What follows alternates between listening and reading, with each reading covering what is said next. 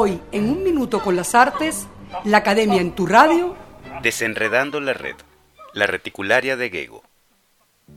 No hay dudas de que la reticularia es la más espectacular de las obras de Gego, por sus dimensiones, por el juego envolvente que nos plantea al penetrar en ella, por lo sugerente de su propuesta, por su transparencia y misterio.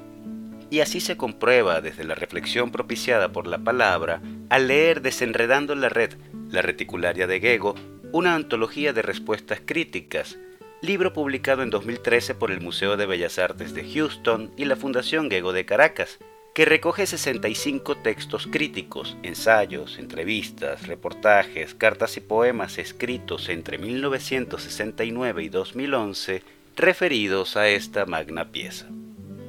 Ya en la década de los años 50 nace firmemente en Gego la inquietud por la línea, que deriva en la búsqueda de un sistema modular pleno de maleabilidad y ritmo para convertir planos en volúmenes, que vuelva visible lo invisible. Esta investigación eclosionará en la reticularia que se mostró al público por primera vez en el Museo de Bellas Artes de Caracas en 1969 y que expandió sus tejeduras a otras instalaciones como las realizadas en el Centro de Relaciones Interamericanas de Nueva York y la Ópera Antigua de Frankfurt.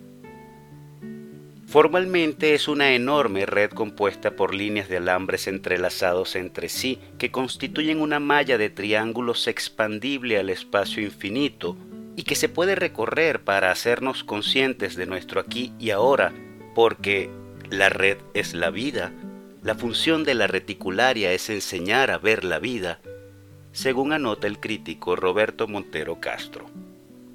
Desde el primer momento la obra causó revuelo por su novedad y extrañeza. El espectador no la observa a prudente distancia, sino que fascinado la recorre, se funde con ella y la completa. Después habrá lugar para pensarla, estimulados como estamos por saber qué sucede con esta pieza o con nosotros inmersos en ella. Y para encauzar esta inquietud es cuando se hace propicia la lectura de Desenredando la Red la reticularia de Gego, una antología de respuestas críticas, que no poco desbroza el camino a la mejor comprensión de este y el trabajo todo de Gertrude Goldschmidt. Obra actual por excelencia, la reticularia nos habla no sólo del espacio que ocupamos, sino de nuestro lugar en el mundo desde la apoteosis de la línea. Hasta aquí un minuto con las artes, la academia en tu radio, escrito y narrado por Álvaro Mata en la grabación, edición y montaje, Nelson Rojas.